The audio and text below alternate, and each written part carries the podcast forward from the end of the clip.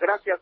Seguiremos reportando. Muchas gracias. Es Germán Medrano, corresponsal en Baja California Sur. Las 7 de la noche con 20 minutos, la Asamblea General de las Naciones Unidas proclamó el 24 de enero, un día como hoy, como Día Internacional de la Educación. Esto en celebración del papel que la educación desempeña en la paz y en el desarrollo. Le pregunto, ¿cómo estamos en materia de educación en México? Nada más, ahí se la dejo. Me da mucho gusto saludar a Marco Fernández, coordinador del área de anticorrupción y educación de México Evalúa. ¿Cómo estás? Qué gusto saludarte, Marco.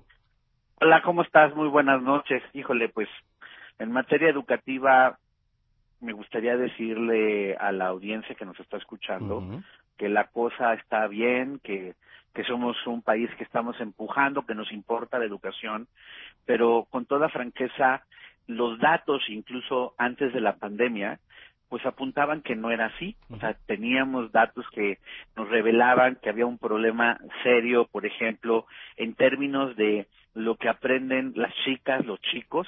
Ahí están las denominada prueba PISA, por ejemplo, que trata de ver cómo están las habilidades matemáticas, en ciencias, en comprensión lectora, y desde entonces, antes de la pandemia, veíamos que una mayor parte de los estudiantes en nuestro país lamentablemente no comprenden lo que leen, carecen de habilidades eh, eh, en ciencias y de habilidades matemáticas para la resolución de problemas.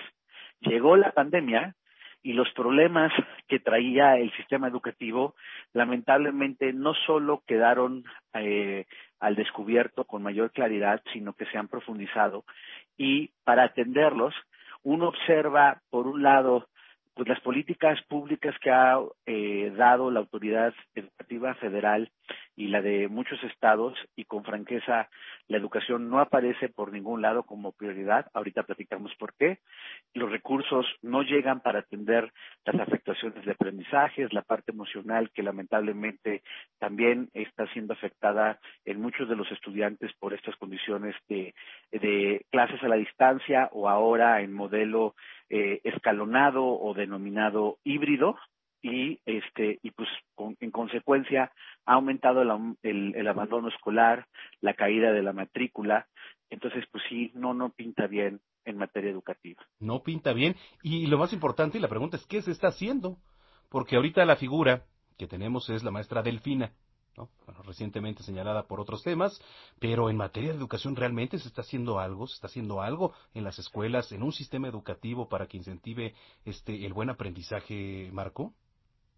Mira, de entrada creo que lo primero que tendríamos que tener es un diagnóstico claro eh, vernos al espejo de, de, cuerpo entero en ver, de qué tamaño está siendo, por ejemplo, la caída de la matrícula, ¿no? Que se estima que es un, eh, aproximadamente del 2.2%, es decir, cerca de 700 mil, 800 mil, 750 mil estudiantes que este, ya no se inscribieron a los distintos niveles educativos, ¿no? Tienes un problema además de, eh, de abandono este, que no tenemos eh, claridad de su dimensión, se estima que es aproximadamente eh, del 13%, es una cantidad importante y varía de acuerdo al nivel educativo.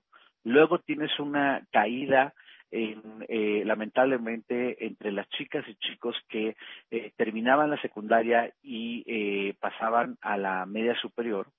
Eh, ahí en todos estos primeros problemas que menciono, la autoridad no ha salido a explicar, oigan, miren, para tratar de ponernos de acuerdo con los directores de las escuelas o con los supervisores, para tratar de ir a rescatar a esas niñas, niños y jóvenes que tiraron la toalla de la educación y queremos regresarlos a las aulas, estamos haciendo X, Y o Z política, nada de nada. En términos de la, de, la aceptación de los aprendizajes, a diferencia de que pasa en otros países, y estoy pensando, por ejemplo, Chile o Colombia, no, ya ni de qué decir de los países más avanzados, en donde ya se han estado haciendo diagnósticos públicos de serias afectaciones eh, que pueden significar hasta dos años de retraso en el aprendizaje de los chicos, aquí se dejó a la buena de Dios. Y entonces se le dijo a los maestros en las aulas de los distintos niveles, miren, este, como no hay dinero, no está la austeridad republicana, no podemos establecer una evaluación diagnóstica para todos los niveles educativos, pero vamos a poner estos instrumentos en el Internet, cada quien lo aplica lo mejor posible y cada quien aplica la ruta para mejorar los aprendizajes. Mira, vamos, a ir, este, vamos a ir rapidísimo a la pausa y regresamos a platicar contigo, Marco, si lo permites. Claro que sí. Mire, vamos a ir a la pausa. Estamos platicando con Marco Fernández, coordinador del área de anticorrupción